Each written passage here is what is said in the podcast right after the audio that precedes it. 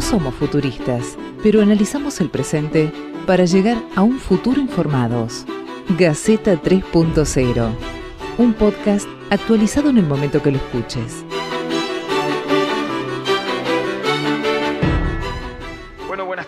Buenos días, buenas noches, cualquiera sea la hora que está escuchando este podcast, este, su podcast favorito, Gaceta 3.0, en su segunda temporada, en esta temporada que hemos decidido ir tocando algunos temas que están en la agenda de alguien, pero no en la agenda masiva, probablemente no está en la agenda pública de la política o de los medios dominantes. Y la idea es, este, no sé si incomodar, pero sí al menos tratar de debatir algunas cuestiones como para ir clarificando, dando alguna información de las cosas que nos están pasando. En este treceavo episodio, no sé si se dice así, no importa en este treceavo episodio de Gaceta 3.0 en su segunda temporada vamos a hablar de desarrollo y recursos naturales. Nuestro invitado es Manuel Luis Venturino. Al final del episodio les cuento todo el currículum, pero básicamente es ingeniero aeronáutico, egresado de la Universidad Nacional, Tecnológica Nacional.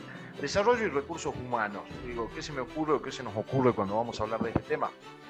Eh, se me ocurre que estamos depredando demasiado la naturaleza y que no estamos haciendo absolutamente nada amigables a pesar de algunos esfuerzos individuales o colectivos de algunos pocos gobiernos. Es lo primero que se me ocurre cuando hablo de desarrollo, esto de desarrollo, de, seguir construyendo, seguir ampliando la frontera agropecuaria, seguir ampliando las ciudades, seguir ampliando todo y seguir utilizando los recursos naturales de forma indiscriminada para el desarrollo de esta especie predadora que somos los seres humanos. Quizás vaya por ahí, quizás no vaya por ahí, quédate y escuchanos en este podcast Caseta 3.0. Bueno, Manuel, largue nomás a ver por dónde vamos. Bueno, mira, el, tema de hoy es desarrollo y sustentabilidad, ¿no? Sí. La, cuestión es esta. Eh, el ser humano, eh, desde, desde que empezó a desarrollar, dejó de ser cazador-recolector, empezó a, a, ver que se podían plantar semillas y, ser un agricultor, y también a domesticar animales. ¿no? Eh, en ese momento estamos hablando, yo soy ingeniero, así que no tengo por qué saber la fecha, pero la medialuna de las tierras fértiles se, comienzan a, generar las primeras eh, civilizaciones, ciudades, eh, realmente no había un problema de contaminación, porque se reutilizaba hasta, digámosle, este, las heces de los animales como abono. Este, lo, que nos, nosotros, la idea de desarrollo que, que nos empieza a tocar a nosotros con el tema de la sustentabilidad, tiene que ver con los recursos no renovables, cuando el hombre comienza con la primera revolución industrial. ¿Qué era la primera revolución industrial? Bueno, el, invento de la, máquina de vapor. La máquina de vapor es a partir de eh, la quema de un combustible, en ese caso era carbón, eh, se producía eh, hirviendo agua, se producía un vapor y ese vapor tenía una fuerza motriz que podía mover cosas. Este, creo que sabemos no se los, refresco, el epicentro en Inglaterra. Em, las, minas de carbón eran casi a cielo abierto. El carbón en ese momento en el mundo eh, lo encontrabas, no es que había que hacer una, gran mina profunda para producir el vapor, el, vapor, el, carbón, este, este, este combustible. ¿Qué pasó? Luego de esto, eh, las ciudades empezaron a llenar de hollín. No sé si acuerdan, si se acuerdan o, ven este, películas de época eh, victoriana donde, se ve Londres con tanto hollín y, esta cuestión de los trabajadores hacinados trabajando, donde empiezan los primeros sindicatos, los niños trabajando, las mujeres, eh, en turnos de 24 horas tema de la contaminación que generaba el carbón, hasta ese punto era manejable, ¿no?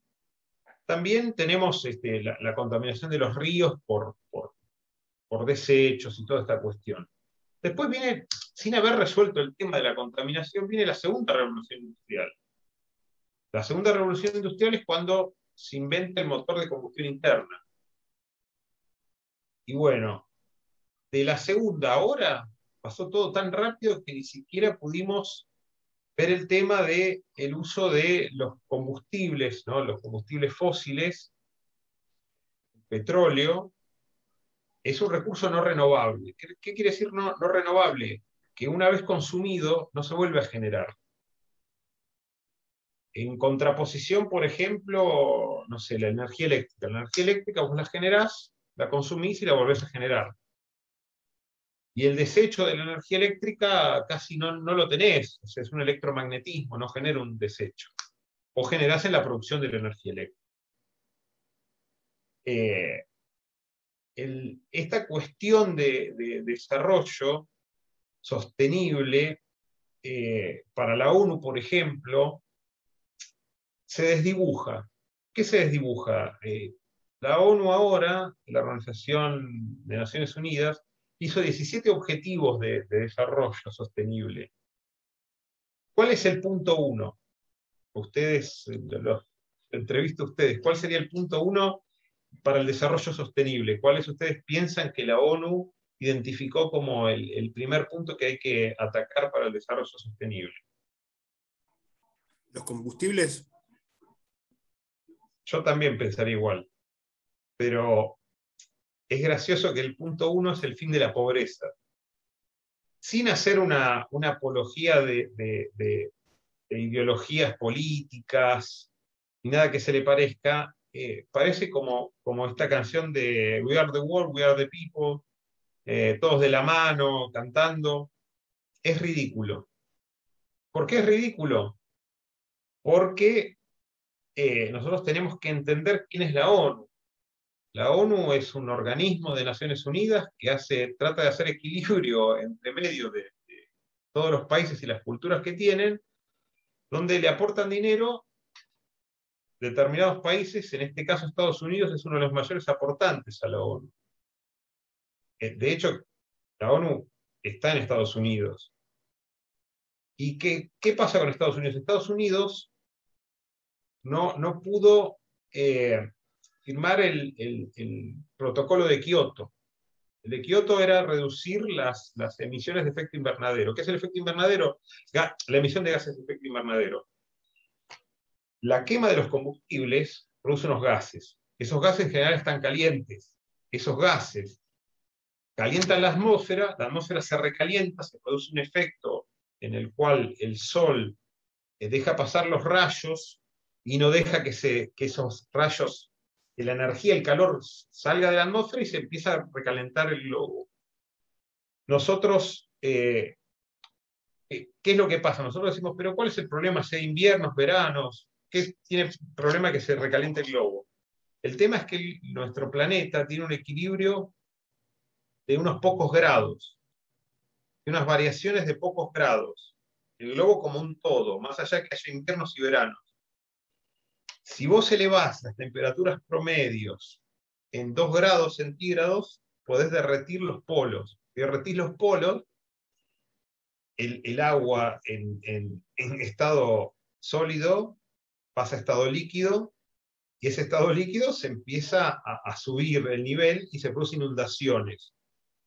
Ahora, vamos, vamos por esta. ¿Cuál sería el problema que eso pase? Porque de hecho, si vemos la historia de la Tierra, hubo las eras glaciales, nosotros estamos acá. O sea, ¿por qué nos preocupamos? Porque eh, la, evolución de la especie humana hizo que mucha gente viviera en las costas y se generaría un problema muy grande eh, de refugiados climáticos porque no, no podrían vivir en las costas y esto es casi de un día para el otro más allá de la, falta de, alimentos, de, alimentos que le tenés que proveer a toda esa gente, todos estos problemas que son grandísimos, Estados Unidos, hasta hace poco, el presidente Donald Trump negaba que existiese un calentamiento, más allá que todas las evidencias científicas se lo, se indicaban. Eh, es más, hay una ideología, llamémosla ideología libertaria, que, tiene, a veces choca con el, choca o, se intersecta con el terraplanismo.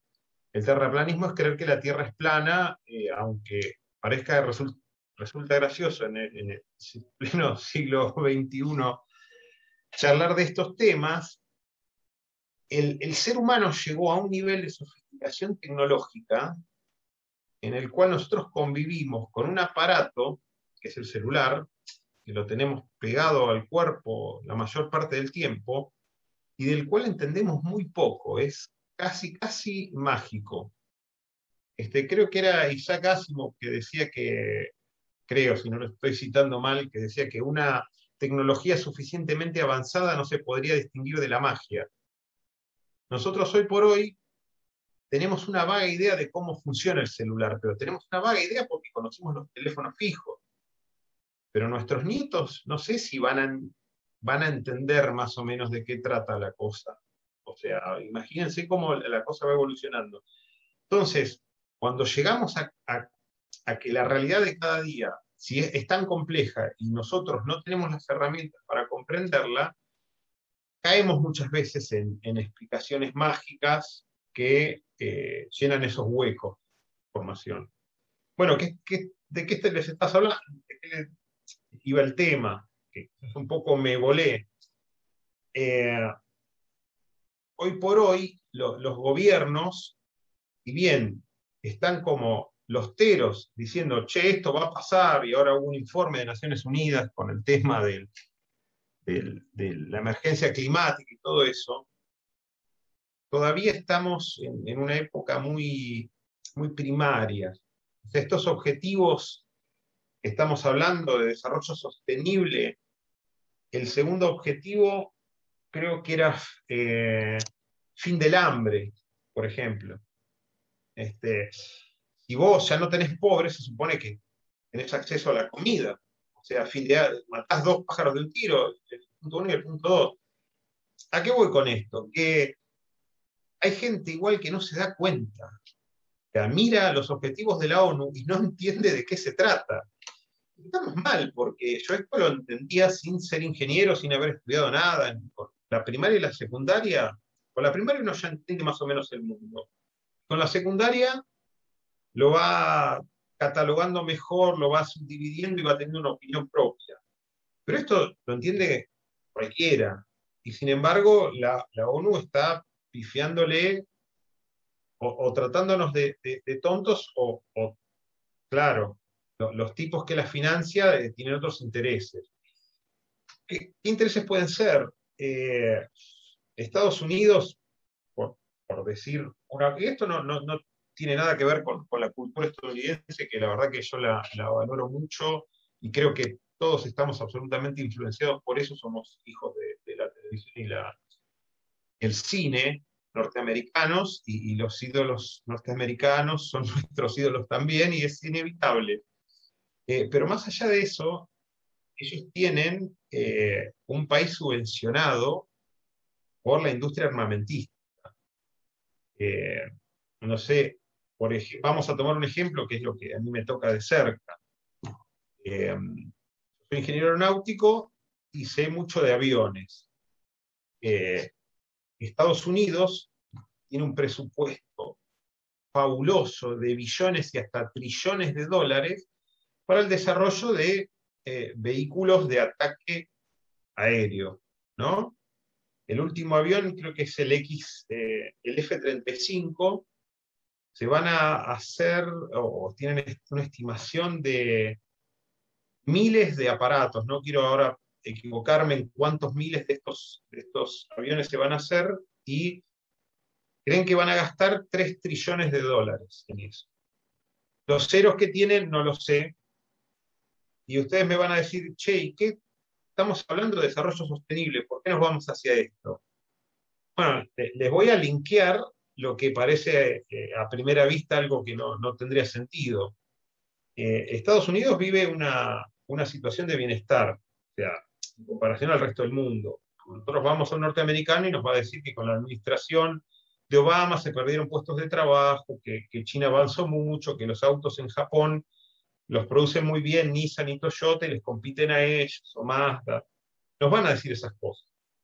Pero Estados Unidos vive muy bien. ¿Cómo es que vive muy bien? Porque dentro de su población tiene eh, una gran parte que es empleada del Pentágono. El Pentágono es el mayor empleador a nivel mundial de personas. Segundo está Walmart, la cadena internacional de, supermercados.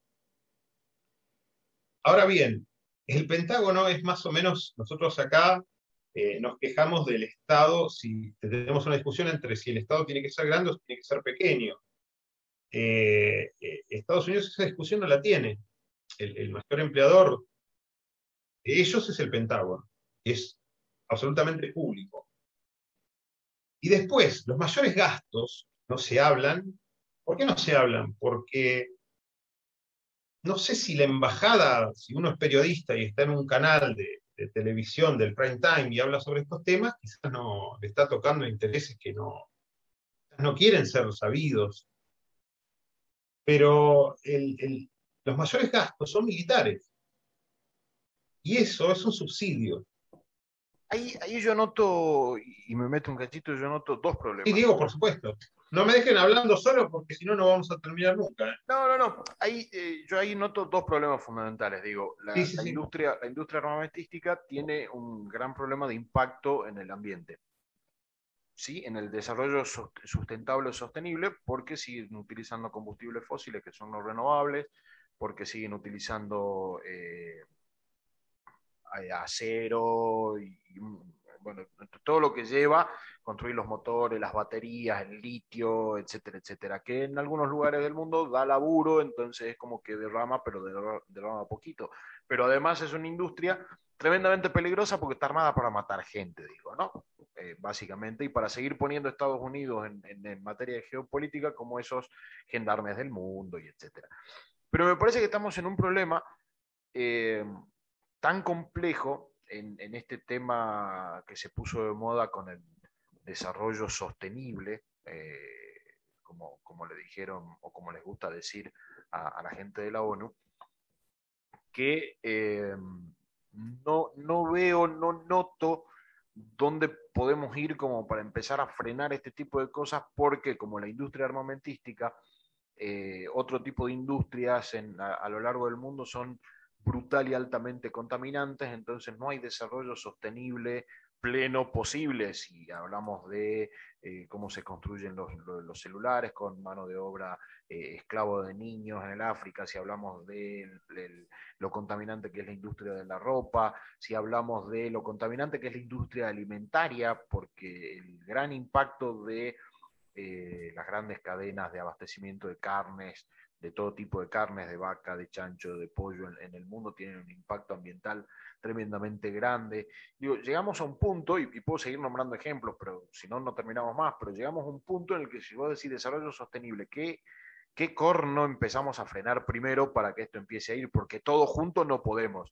Y, de a donde tocamos no nos dan demasiada bola, entonces eh, estamos en una trampa, porque después nosotros en nuestra casa eh, separamos residuos, tenemos nuestra huerta, hacemos una economía circular, compostamos, pero somos un, ni un balde de agua en el océano, una gota apenas.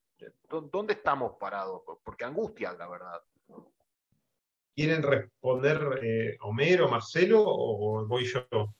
Yo, hay un comentario, antes que respondas. A mí me, me, infla soberanamente los lóbulos de las orejas que cuando una persona de a pie tira un papel en la calle somos el enemigo público número uno y eh, las grandes corporaciones, empresas eh, destruyen el medio ambiente y no pasa nada. me parece que, una reflexión. Después hago la mejor pregunta del día. ¿Vos, Marcelo? A ver, yo lo veo de otra forma. Este, primero, este, yo soy el más viejo de todos, ¿viste? Eh, vos, a mí, dentro, eh, dentro de 20 años, vos vas a tener la edad que yo tengo. Entonces, eh, yo tengo 20 años más y lo que veo es que el mundo, no sé si llamarlo va progresando, va cambiando. Y uno de los cambios que tiene el mundo, que este, lo hizo a partir de los recursos naturales.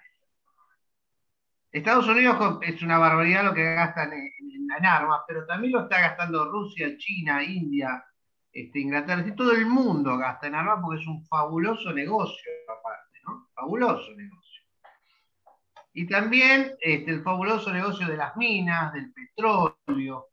Pero digo, ¿tendríamos esta, esta computadora delante nuestro este, si no tuviéramos progreso, si no se hicieran todas estas cosas?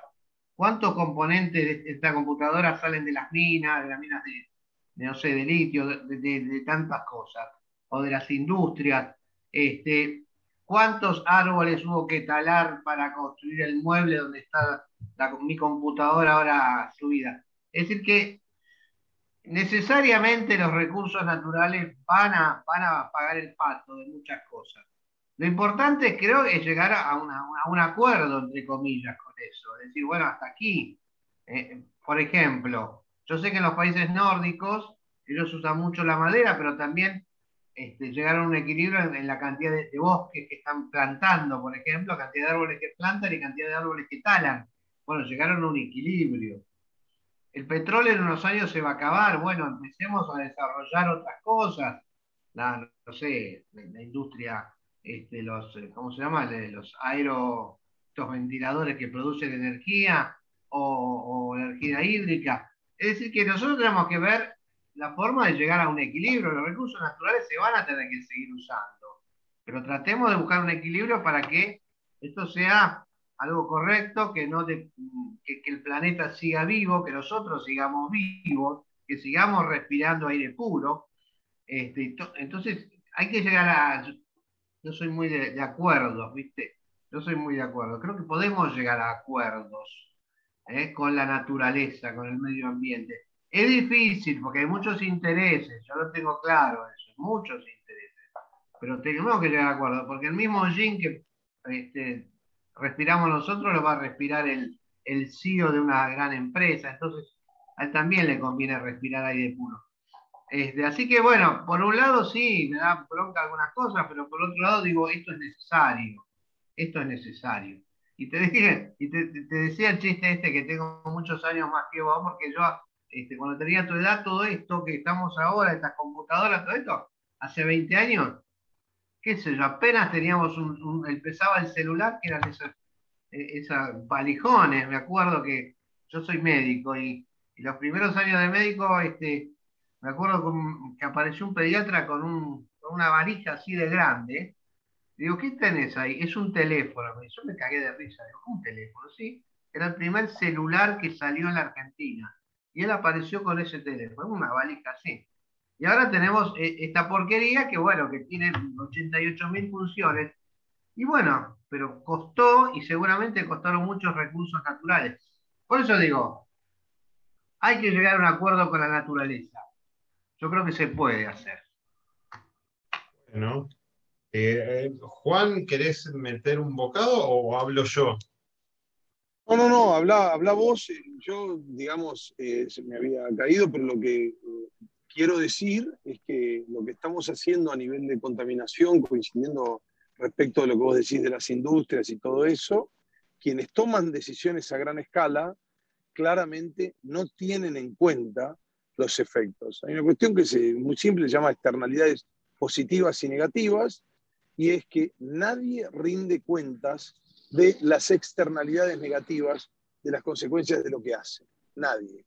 ¿Por qué? Porque no está eh, a nivel mundial reconocido esa rendición de cuentas. O sea, hay industrias que contaminan, que claramente contaminan y que parece que a nadie les importa. Y lo mismo en todas las consecuencias, ¿no? Las formas en las que viajamos, cómo nos trasladamos, eh, qué es lo que consumimos. No hay nadie que mire del otro lado, eh, sobre todo, cuál es el impacto adverso que genera en nuestro medio ambiente, en nuestra diversidad, y obviamente eso tiene consecuencias que ya las empezamos a vivir. Entonces, insisto, eh, depende de dónde querramos cortar esto, eh, por lo sano, la idea del desarrollo sustentable, cuando las eh, etapas anteriores de las industrias contaminaban, generaron a lo que llamaba la madurez de la industria, contaminando todo lo que quisieron y nadie les dijo nada. Ahora que ya se desarrollaron, dicen muchachos, paremos la mano. Y la realidad es que no sabemos en qué momento se le pone el cascabel al gato y obviamente el mundo ya dio una señal de que así no va.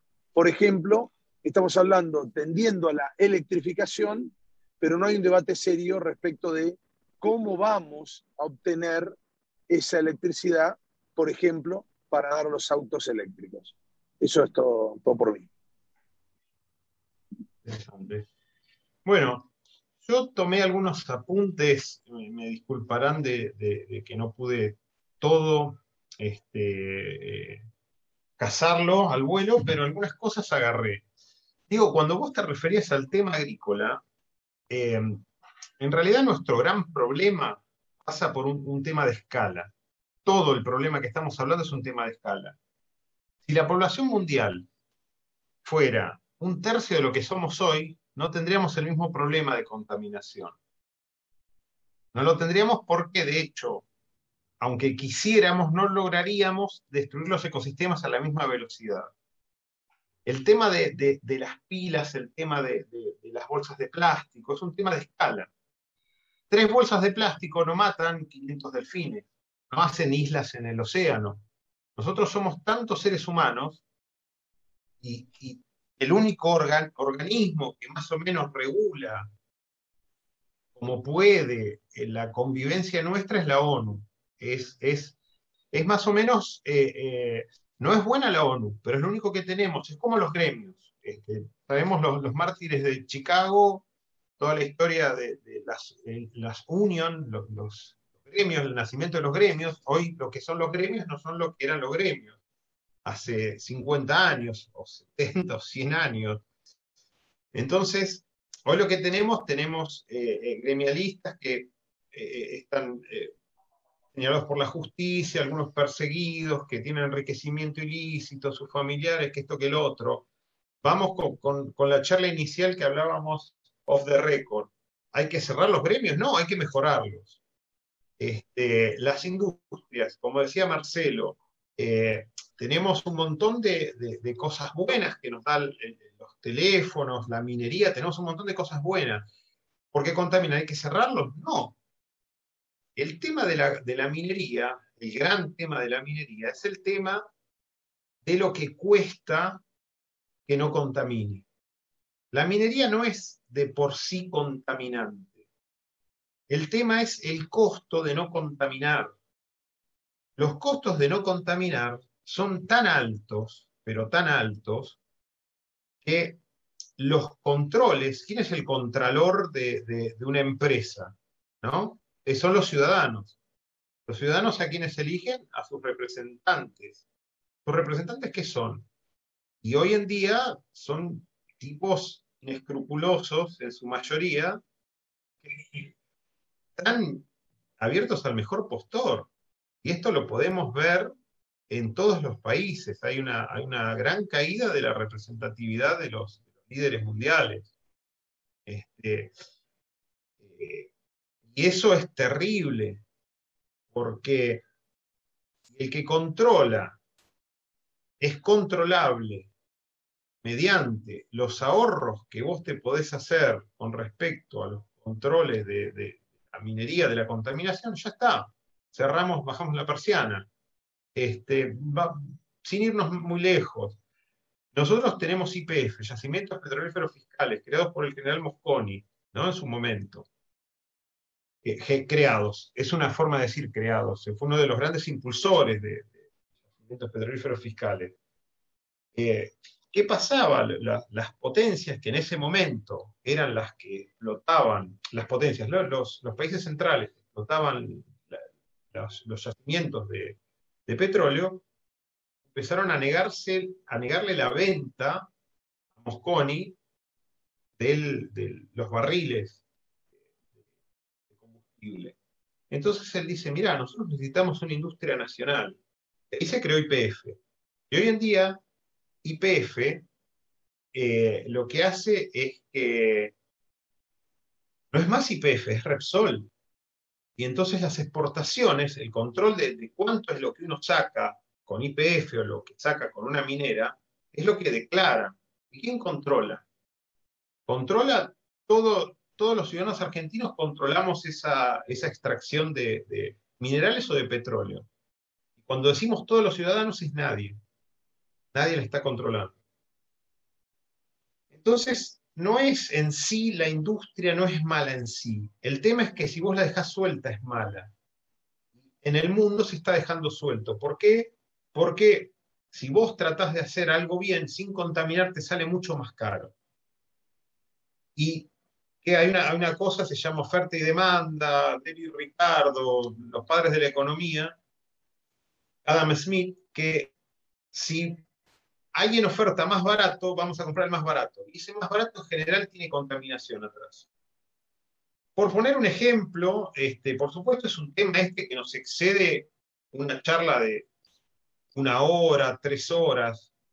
¿Por qué? Porque estamos todos en pañales, yo mismo, estamos todos en pañales sobre cómo funciona el detrás de escena. China, ¿por qué logra competir de esa manera con Estados Unidos, con el resto del mundo? Porque es la factoría mundial. Dicen, porque no, esto no, no, no hay, por supuesto, no es que las pruebas están ahí arriba de la mesa, que China tuvo muchos accidentes de contaminación en las producciones que hacían. Tiene ciudades que son fantasmas donde los casos de cáncer son eh, más del 50% de la población, y eso es muy anormal y tiene que ver con algo que se desarrolló ahí, que puede ser un error en los procesos de producción, de una fábrica que contamina un río.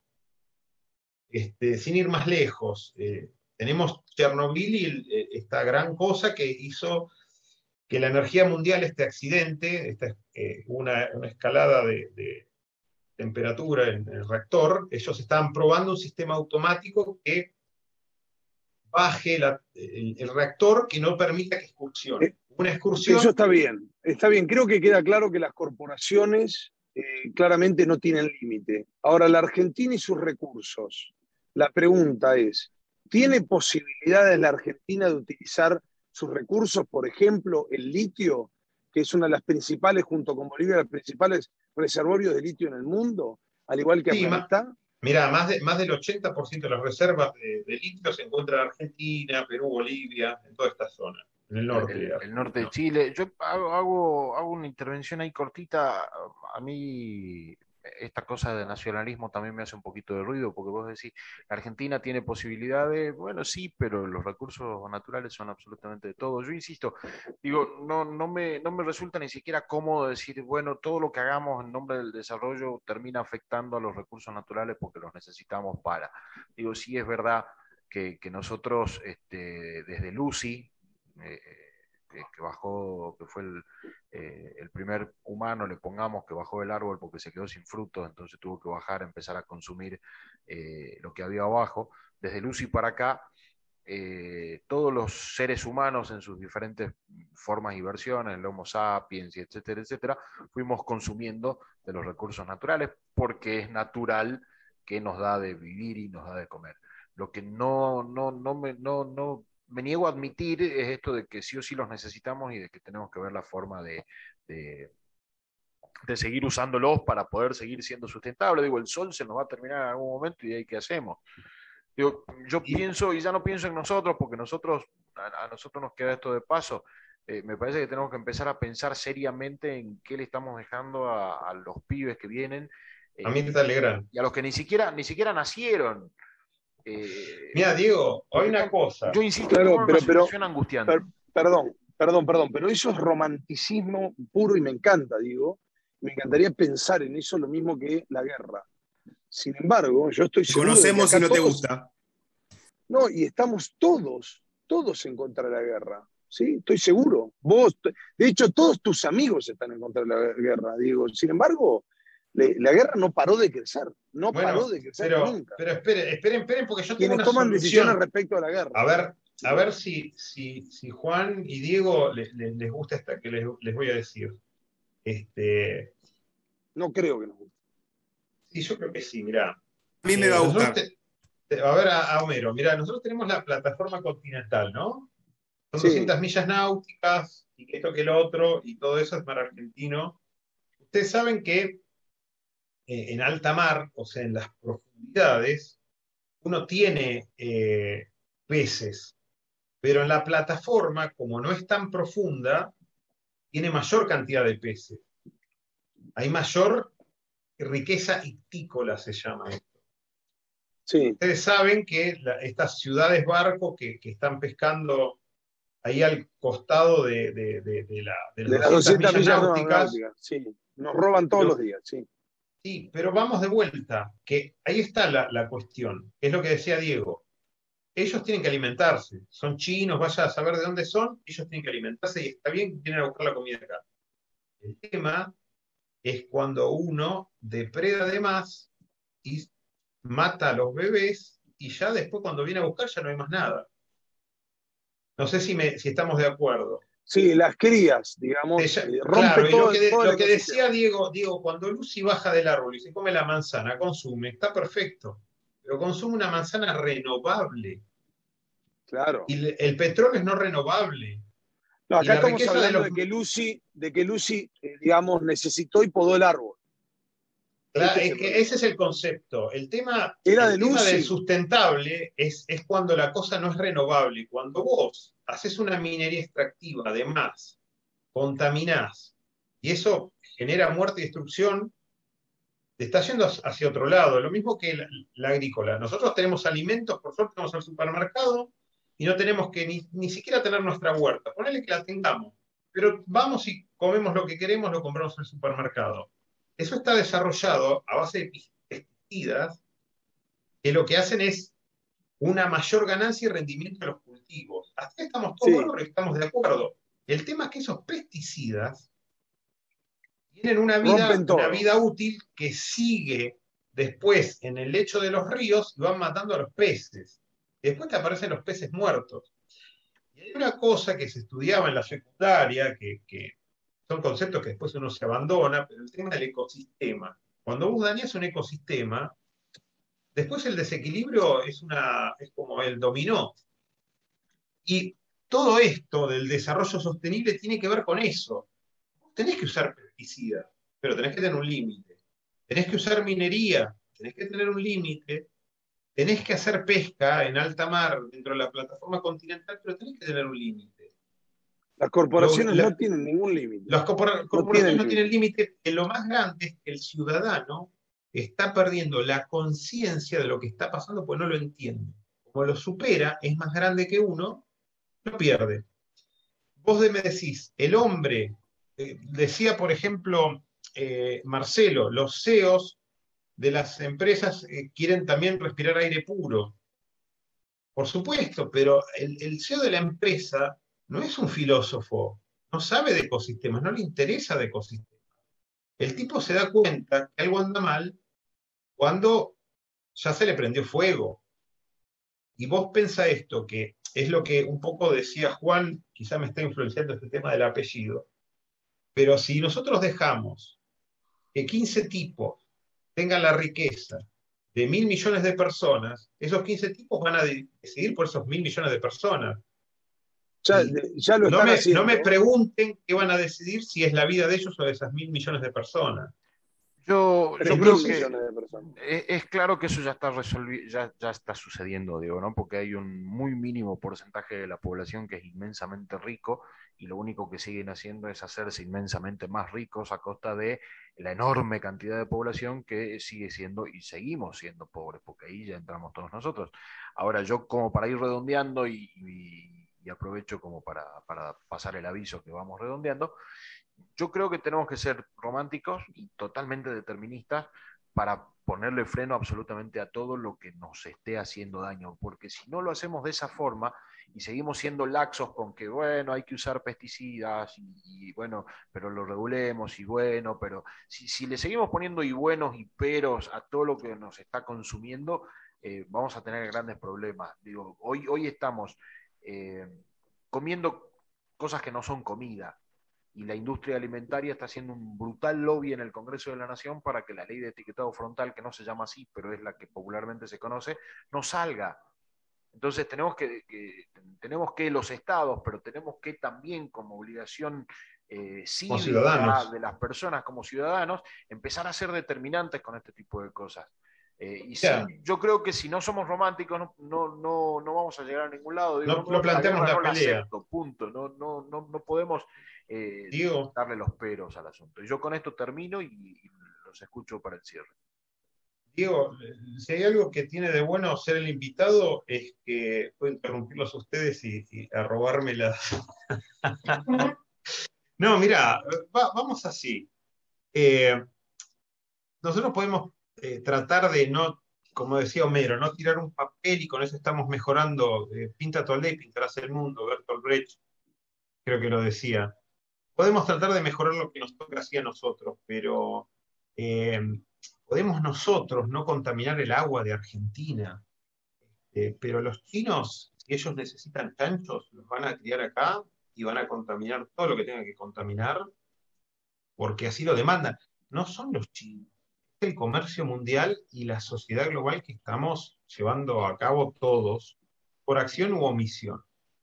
Lo, mejor que podemos hacer para, para frenar esto, que vos me decís, bueno, pero tiene que haber, pero no tiene que haber, es informarnos. Informarnos, educarnos.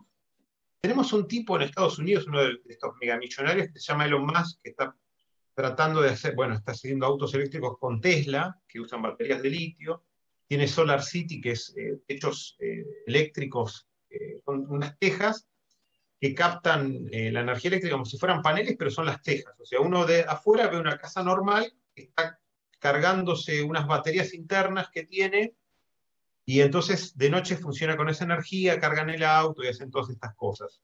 Son maravillas que está haciendo el, progreso, ¿no? Este, hace 200 años o 100 años eh, la palabra progreso era, era bella, era romántica, era hermosa. Hoy en día lo que vemos es un horizonte más negro.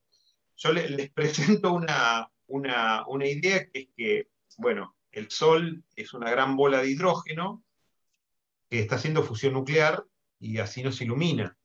Ese, ese hidrógeno, cuando se unen los dos átomos de hidrógeno, forman uno de helio, y ese átomo de helio va al centro porque es más pesado se sigue quemando el hidrógeno.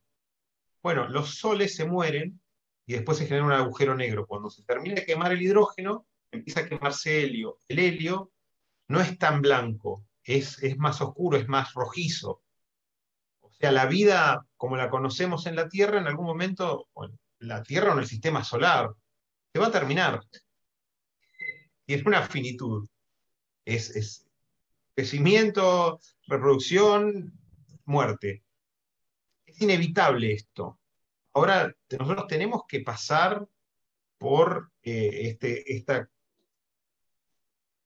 este malestar, esta, esta, esta, ¿cómo sería? Serían como este cataclismo, ¿no? Nosotros podríamos viajar en, aviones más lentos, que consumen mucho menos eh, combustible y son más amigables con el medio ambiente, que usen biocombustible.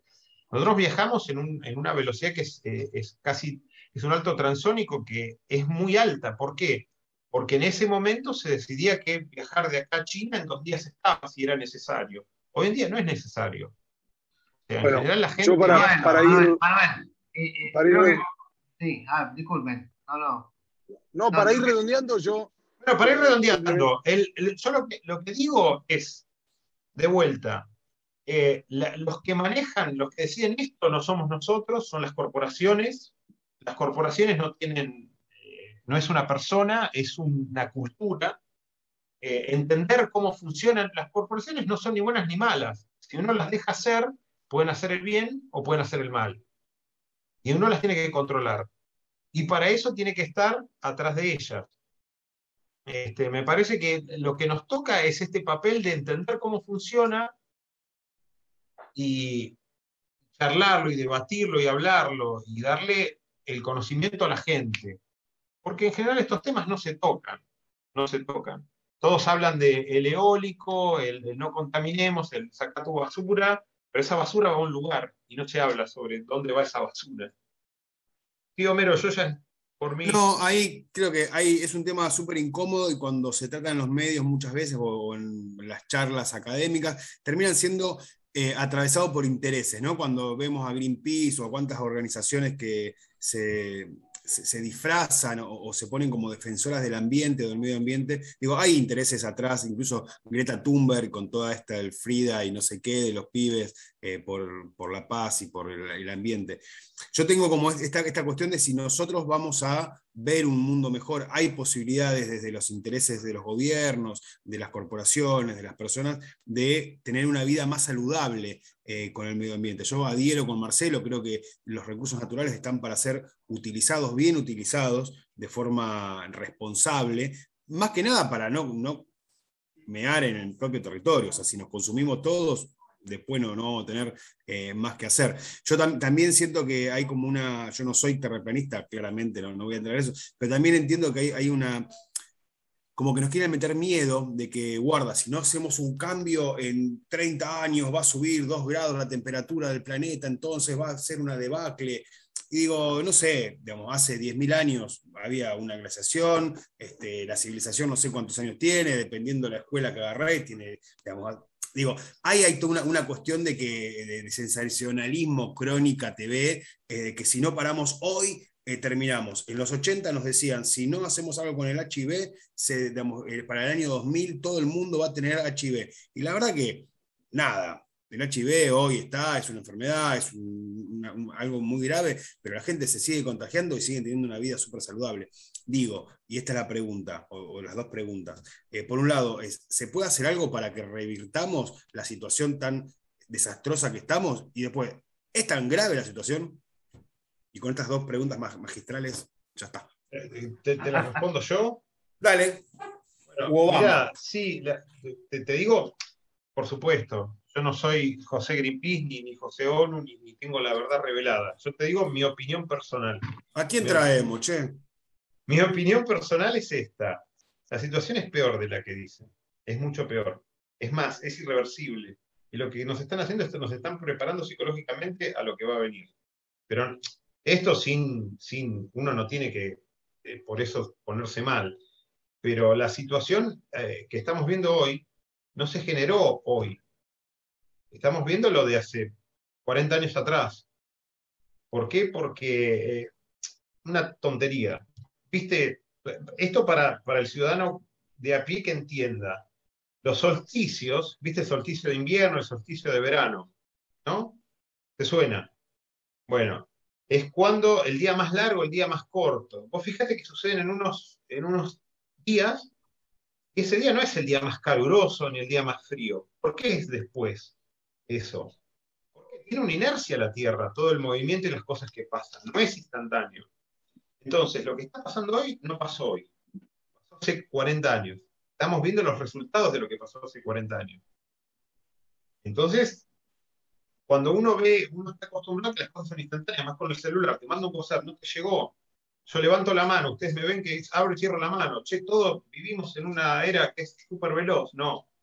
Los tiempos son larguísimos. La Tierra se mueve en, tiempos planetarios, los movimientos tectónicos, son cosas que escapan a la, vida humana. Entonces, lo que está pasando con el clima, estoy hablando con el clima, no, yo no estoy hablando de un ecosistema, no una biosfera, no. Eh, no, no, estoy hablando de seres vivos, estoy hablando a nivel climatológico, hace 40 años. Estamos viendo efectos de cosas que hicimos hace 100, ponele. Entonces, lo que va a venir va a ser peor. Y, segundo, ¿qué podemos hacer nosotros? Eh, visto, ponernos, prepararnos, más o menos, es lo que nos queda. No quería cerrarles con un tema tan, tan para abajo, pero más o menos esa, es mi opinión de, lo, que sé. Yo se las digo así. Eh, podemos, podemos vivir igual de la misma manera. A ver, este, primero, Marcelo, uy, no, no nos presentamos. Yo soy Marcelo, soy médico y periodista. Yo voy a ser un poco más optimista. Mira vos, el más veterano y el más optimista. Si vos decís que hace 40 años, nosotros estamos viviendo las macanas de hace 40 años, digo, bueno, empecemos desde hoy para dentro de 40 años, para que lo disfruten nuestros hijos y nuestros nietos. Homero dijo, cuando tenemos un papel, lo, tenemos que tirar un tacho. y con eso no hacemos nada. Yo creo que estamos haciendo mucho, tirando un papel al tacho y no a la calle.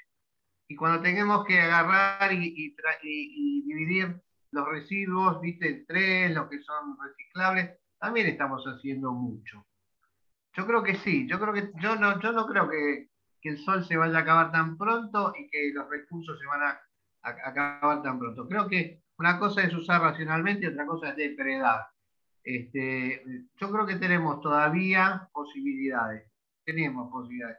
Depende de cada uno. Luego que decía Diego, la ley esta famosa del etiquetado. Este, ¿Por qué no sale? Y porque están presionando a nuestros diputados. Entonces, querido, aprendamos a votar para que nuestros diputados no se sientan presionados cuando tienen que votar una ley a favor de la gente. Eh, eso también corre por nuestra cuenta, por nuestras decisiones y, nuestras posibilidades. Así que bueno, yo creo que si eh, lo que pasó hace 40 años lo estamos viviendo ahora, bueno, empecemos a trabajar ahora este, para dentro de 40 años, digo yo. Yo no voy a estar, pero bueno, estarán mis nietos seguramente. Nada más por mi parte. Y gracias, Manuel. Un placer, Marcelo. No, yo estoy absolutamente de acuerdo, en lo que pienso. ¿eh? Hay que hacer eso. cortito, cortito, o, voy a tratar de ser más breve que el invitado. Eh, quiero decir simplemente esto. Eh, hay que, necesitamos una, urgente un despertar de conciencia profundo, profundo, vital, original, contundente, porque efectivamente las condiciones son irreversibles. Efectivamente, si seguimos en esta dinámica, dentro de 20 años no tenemos agua potable. Somos 7.200 millones de habitantes, de los cuales no solo la mitad no tiene agua potable o en buenas condiciones, sino que además los que la usan lo usan de manera como decía recién, depredadora. ¿sí? La forma en la que consumimos, la forma en la que vivimos, lo hace como si no hubiera mañana. Entonces, insisto en este punto que hay que tomar un, despertar conciencia eh, mañana mismo. Y es todo por mí. Me, subo, me subo a lo que estás diciendo y, la cierro con esto y no, no, por hoy cerramos. ¿Para eh, que No, por eso, pero yo, yo hablo digo, eh, el litio que tenemos nosotros, tendríamos que tener un plan estratégico desarrollado con Bolivia, con Perú, con Chile, un plan estratégico de los cuatro países, a ver cómo lo vamos a explotar y cómo vamos a empezar a desarrollar nosotros baterías eléctricas. Eso sería un punto para empezar a contaminar menos y también para generar ingresos dentro de nuestros países que nos saquen de la pobreza con el objetivo uno de la ONU que no seamos pobres. Con eso eliminamos el hambre. Hago un agregadito sobre el tema del litio. Hay un proyecto de ley del diputado Lucas Godoy que pretende eh, armar o, que establece un plan estratégico para la explotación del litio, eh, porque el litio hoy está solamente en un artículo del código minero, no, no hay un desarrollo estratégico del litio y está congelado. Eh, me, lo acuerdo así a la, pasada, como otros proyectos que van más o menos en el mismo camino. Pero bueno, nosotros vamos así como ya pasaditos de tiempo. Así que yo mm, voy a coincidir con casi todos, este, o con todos, porque eh, al final del camino todos habitamos este, este, este planeta, pero voy a coincidir especialmente con Juancho, porque me parece que si partimos desde la negatividad, desde que está todo mal, muy mal y peor de lo que pensamos, eh, podemos empezar a hacer que mucha más gente empiece a cambiar por lo menos sus hábitos personales. Dice Marcelo, si tiramos un papel al tacho que corresponde, estamos haciendo mucho. Sí, lo que tenemos que hacer es que mucha más gente tire todos sus papeles al tacho que corresponde. Eh, si empezamos a hacer un, despertar de conciencia de verdad, de decir, muchachos, esto está muy jodido, peor de lo que parece, vamos a empezar a hacer, eh, creo, algunas cosas. Si es probable que el sol no se termine antes de que nos muramos nosotros, muy probablemente, no, lo sabemos. Eh, pero creo que tenemos que ser como mucho más exigentes y demandantes con las corporaciones y no, eh, yo no me, no me queda cómodo esto de que las corporaciones no son malas, sí son malas porque nos están haciendo pelota el país, y el mundo completo. Entonces, muchachos, si quieren, que no, si quieren no ser malos, empiecen a ser un poquitito más de verdad buenos, por lo menos con el entorno. No alcanza con que den laburo, porque si solamente dan laburo, pero la torta grande se la llevan, la esconden, la guardan y la amasan, pero en otros lugares la están pasando como el culo y además están depredando cuanto pueden, porque matan a la mamá, al bebé y al que viene y el arbolito que sobra, y si en vez de dejarte, en vez de talar 100, talan 200 por las dudas y así, creo que podemos ser un poquitito más, insisto, deterministas. Si hago, hago una ronda más, pero muy, muy cortita, eh, y cerramos, ¿les parece? Muy, muy. Sí, sí, yo, les, quería decir una cosa que es muy importante, pero, pero trascendente. Eh, no se va a morir el sol mañana. Eh, si, eso les quedó como conclusión es muy mal. No, el sol no se va a extinguir ahora. Yo les, explico más o menos cómo funcionan los sistemas solares y las galaxias y todo esto. O sea, es un movimiento. Nosotros estamos de paso en la Tierra. Que sea con amor y con disfrute y no con estas cuestiones de, lo, que, lo que sí digo es, con respecto a Mero que decía, bueno, no va a pasar nada. No, sí va a pasar algo. Por eso es la, negatividad en el, en el, ahora, en el inmediato. No es que teníamos que hacer algo ahora, tenemos que hacer algo hace 40 años lo tenemos que hacer. En ese sentido se los digo la negatividad de despertémonos con esto. Quédense tranquilos que no vamos a ver nuestro, nuestros átomos no van a ver la muerte del sol, más o menos. Se van a, desaparecer en otras cosas. Ahora, ahora la juego de malo. Homero, Marcelo, Juancho, algo muy, muy breve y cerramos. No, más allá de que creo que eh, la causa ambiental tiene que ser una causa de todos y de todas, más que nada por una cuestión de la utilización óptima de los recursos. Y tenemos, digamos, los recursos son limitados y hay que usarlos de buena manera.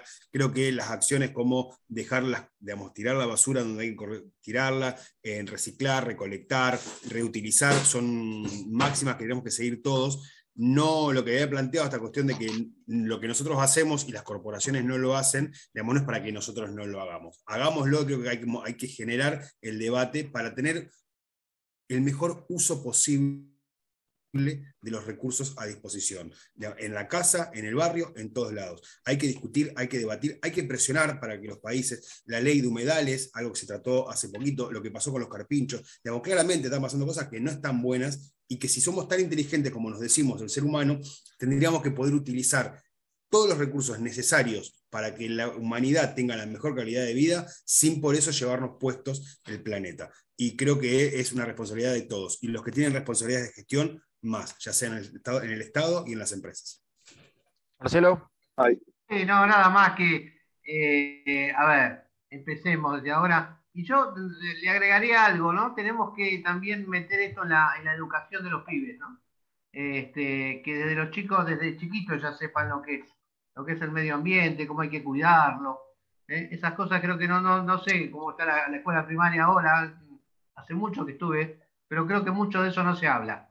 Entonces estaría muy bueno que desde pibes este, ya sepan qué hacer, ¿eh? cómo manejarse en el medio ambiente, cómo cuidar las cosas, cómo reciclar. Y bueno, empecemos también por ahí, qué sé yo, es algo, es algo chiquito. no podemos contra una corporación. No, no seguro que no. Pero bueno, si empezamos de a poquito a hacer fuerza, qué sé yo, a lo mejor con el tiempo algo cambia, ¿no? Gracias. Juancho. Bueno, yo dije que no iba a hablar más, pero. Eh, pero pero cortito, dale. De la basura. Nadie te creyó igual, ¿eh? Sí, sí, es más fuerte que yo, pero no puse rock esta vez. Yo quiero decir algo respecto a la basura. Hay una trampa ahí semántica en el sentido de cómo ordenamos la basura y tiene que ver con un negocio de la disposición reversible de lo que hacemos. La principal basura, la que contamina, no sabemos realmente dónde va porque hay una trampa dialéctica ahí. ¿sí? Los residuos sanitarios se siguen utilizando y hay disposición de basura que no se está usando bien. Después está el reciclado de vidrio, cartón, que es otra cosa que tiene que ver con el negocio de la basura. No quería decir eso, pero lo, tengo que decir.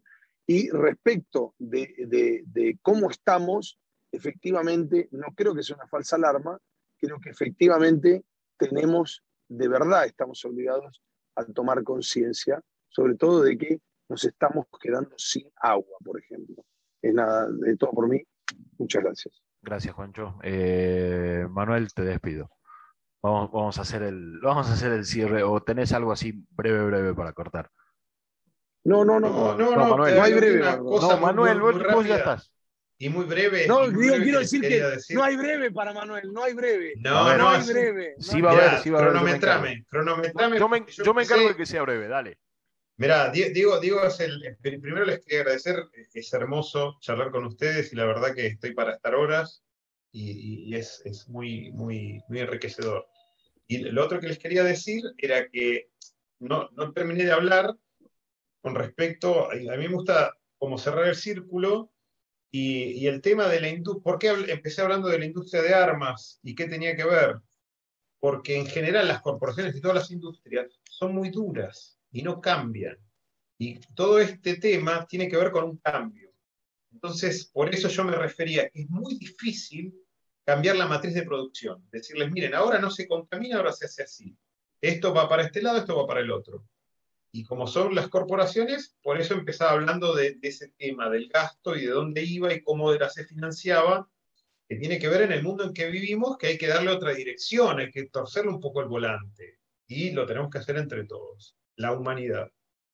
Gracias, Marcelo. Y nosotros así vamos a terminar cerrando. Llegamos al final de este episodio número 13, treceavo dije al principio, ahora voy a decir episodio número 13 de la temporada 2 de Gaceta 3.0. Hemos hablado de desarrollo y recursos naturales en un debate bien interesante, como cada uno de los episodios de este podcast, que para que nos escuche más gente, compartilo y ponerle seguir en el botoncito para que te llegue la alerta cada vez que esté publicado.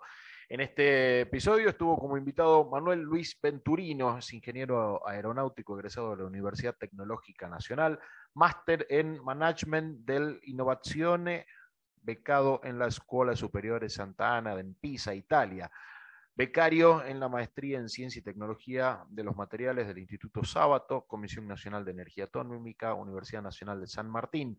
Actualmente se desempeña en el área de Servicios Técnicos e Ingeniería de Aeronaves de la Aerolínea de Bandera de Aerolíneas Argentinas. También estuvimos Marcelo Gus, es médico y periodista de Ciudad de Buenos Aires, Homero Bonafert, periodista y trabajador social de San Martín, provincia de Buenos Aires, Juan Venturino, periodista y abogado de San Isidro, provincia de Buenos Aires, y quien les habla, Diego Comba, periodista desde la provincia de Salta. Y nos escuchamos en el siguiente con más Gaceta 3.0. Gracias. Gaceta 3.0. Lo escuches cuando lo escuches, siempre va a estar al día.